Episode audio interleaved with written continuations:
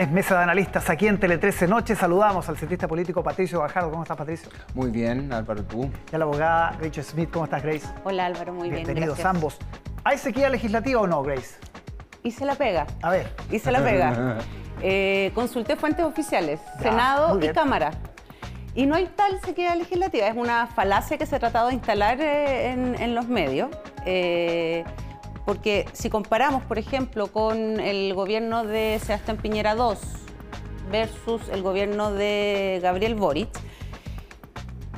Piñera en el primer mes de gobierno presentó un proyecto legislativo ante la Cámara de Diputados, ¿ya?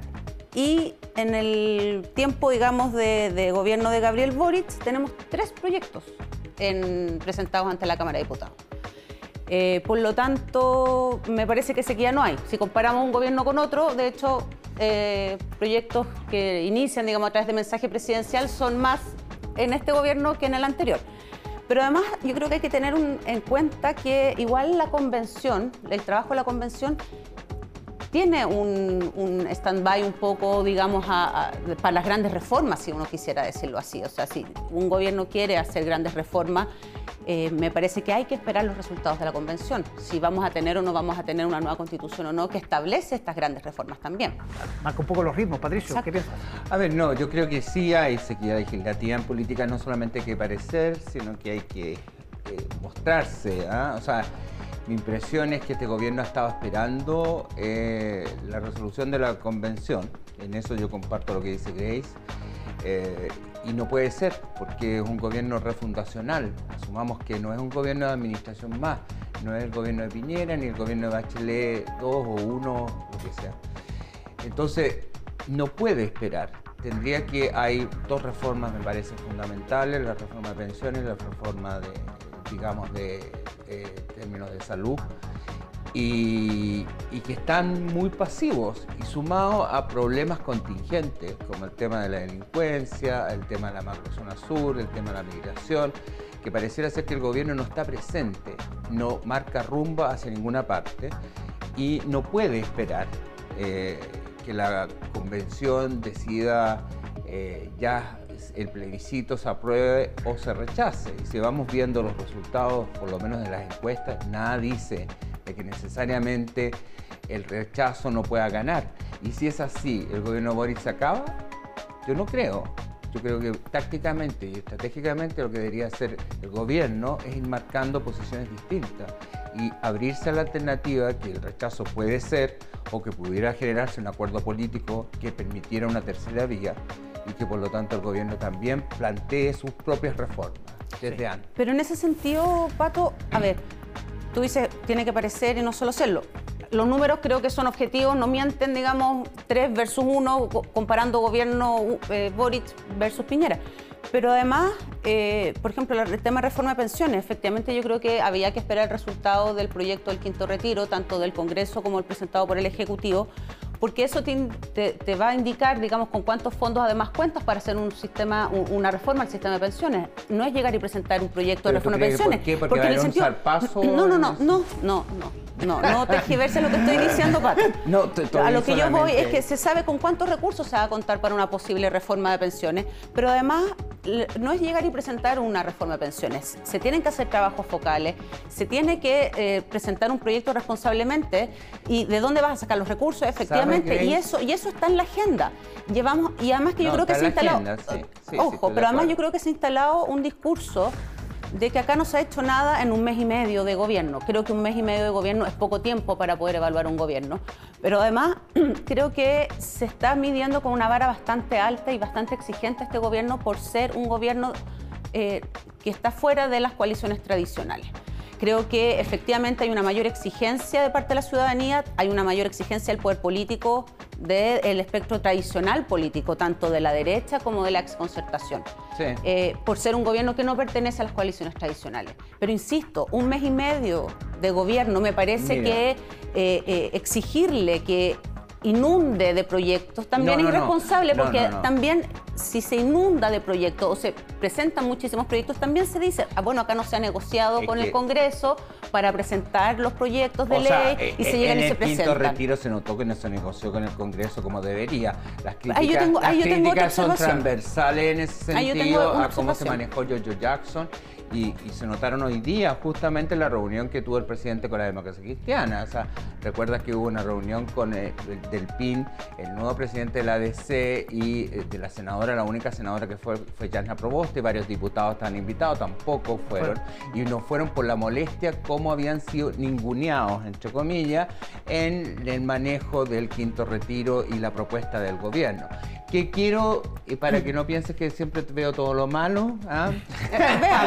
te escucho. Políticamente creo que fue una jugada magistral de Mario Marcel. Magistral políticamente. Creo que logró lo que quería, se fortaleció Marcel. A mí cuando me dicen que Marcel perdió, yo creo que Marcel ganó, y ganó en todos los frentes, porque le dio al Partido Comunista la posibilidad efectiva de tener una salida elegante eh, Giorgio Jackson se equivocó porque no hizo el trabajo prelegislativo que debería haber hecho para ampliar la base del gobierno, que tiene que ir haciéndola. Y, pero Marcel salió muy fortalecido y de manera muy inteligente, no solamente lo técnico, sino que lo político. Sí, que lo, lo que estamos viendo. Eh, Grace, eh, hablemos de la Convención Derechos Sociales, otro de los hitos de la semana, eh, con varias propuestas que vuelven a comisión, otras que se aprueban con, gran, con grandes mayorías, 133 votos en vivienda, por ejemplo, donde hay ahí votos de la derecha. ¿Cuál es la lectura que haces de lo que se aprobó y de lo que viene? A ver, yo creo que eh, el reconocimiento de los distintos derechos sociales en el Pleno de la Convención em, me parece un gran y maravilloso avance eh, de, este proyecto de, constitución que, tenemos. Em, me gustaría destacar el Sistema Nacional de Cuidado, que tiene que ver con reconocer la necesidad de que existe este sistema nacional en que se, también se reconozca el aporte del trabajo doméstico y de las personas que son cuidadoras. Eh, ese trabajo en general, en la gran mayoría, en su gran porcentaje, es realizado por mujeres. Y siempre, históricamente, ese trabajo doméstico en la casa, el, sistema, el, trabajo de cuidado de adultos mayores, de niños, de personas enfermas, recae en las mujeres. Y históricamente ha sido invisibilizado. Entonces, reconocerlo constitucionalmente me parece que es un avance eh, tremendo a, los derechos de las mujeres. Patricio, ¿alguna inquietud con lo que se... No, eh, yo creo que hay una serie como de ilusiones, porque eh, no me refiero que ese derecho me parece muy importante, yo creo que es muy relevante y efectivamente son las mujeres las que se llevan la carga pesada en términos de los cuidadores. Pero creo, por ejemplo, el derecho a la salud, en la cual casi se suprime la, eh, la, entidad privada, las ISAPRES virtualmente desaparecen, todo se estatiza. Eh, un sistema integrado. Es un sistema integrado. Se estatiza todo, un sistema no, no, claro, vamos a ver cómo se legisla después, pero en el fondo crea trabas e impide, digamos, dificulta muchísimo para una persona eh, tener un seguro privado. El seguro privado va a, poder, va a poder existir, pero en el fondo el porcentaje que uno destina a la salud va a ir todo a un fondo común. Eh, no queda resuelto ni en el quinto retiro y hay un nivel de desconfianza enorme sobre el manotazo que yo mencionaba.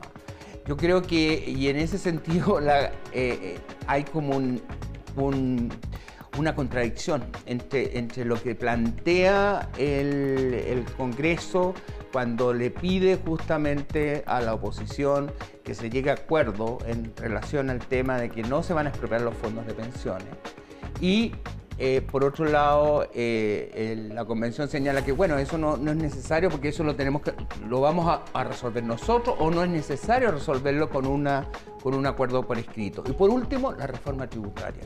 A mí me parece sorprendente que se inicie un diálogo social, entre comillas, con una reforma tributaria. Una reforma tributaria es un tema técnico, absolutamente técnico, y no puede partir con foja cero, tiene que partir con una propuesta. Y el gobierno, yo pensaba, que considera que uno de los grandes eh, elementos para financiar sus grandes reformas iba a ser la reforma tributaria. Entonces, que ya la reforma tributaria ya debería estar.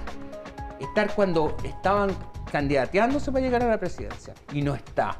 O sea, yo creo que lo único que están haciendo con este diálogo social es ganar tiempo.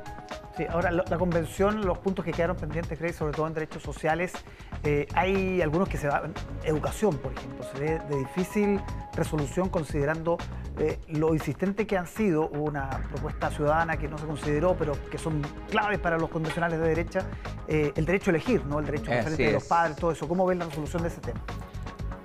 Em, a ver, a ver, no me voy a, no me voy a meter, digamos, o no, no, voy a mencionar en específico solamente el derecho a la educación, sino que otros temas, pues, como sistema de, político, etcétera, en que yo creo que como país le tenemos un poco de miedo a la, al diálogo, a no... Eh, ¿Tú crees que existió diálogo en la convención? Te lo pregunto. Pato, pero déjame, déjame sí, no, terminar sí, yo, yo, te dejo terminar. Absolutamente, Grace, tú sabes. Eh, el diálogo significa que no necesariamente las partes van a estar de acuerdo en el 100% y es por eso que se rechaza en el Pleno y vuelve a la Comisión, etcétera, etcétera. Hay, está el derecho a disentir eh, y volver a dialogar, volver a negociar y eso sí se ha hecho. A ver, dos, insisto, y lo hemos conversado en otras oportunidades, los dos tercios no es un quórum bajo, es un quórum muy alto, muy, alto. De hecho, cuando se aprobó el quórum de los dos tercios en su minuto, eh, ciertos sectores decían, se, bajaba, se bajaba el quórum, etcétera, etcétera, y yo en su minuto también lo dije, creo que los dos tercios no benefician ni un lado ni al otro es un quórum en que estos grandes acuerdos de cómo construimos este país, de cómo vemos este país, cómo nos imaginamos Chile en el futuro, requiere quórum alto. Y se han cumplido en las normas, por lo tanto, que no se llegue a acuerdo en, el Pleno y vuelvan a la comisión que corresponda, digamos, cada proyecto, me parece que es un buen síntoma de este diálogo. Yo no creo que ha existido diálogo, solamente muy breve, y creo que la Comisión de Armonización va, si logra armonizar la Constitución, debería ganar el premio Nobel. Honestamente. Sí, tiene poco margen en todo caso para... Hay poco margen, porque en el fondo no pueden alterarlo. Por eso mismo digo, mm. yo no sé cómo lo van a hacer, te lo digo en serio. Patricio Gates, nos encontramos el próximo jueves para seguir analizando la actualidad. Que esté muy bien, buenas noches. Gracias a ti, Alba.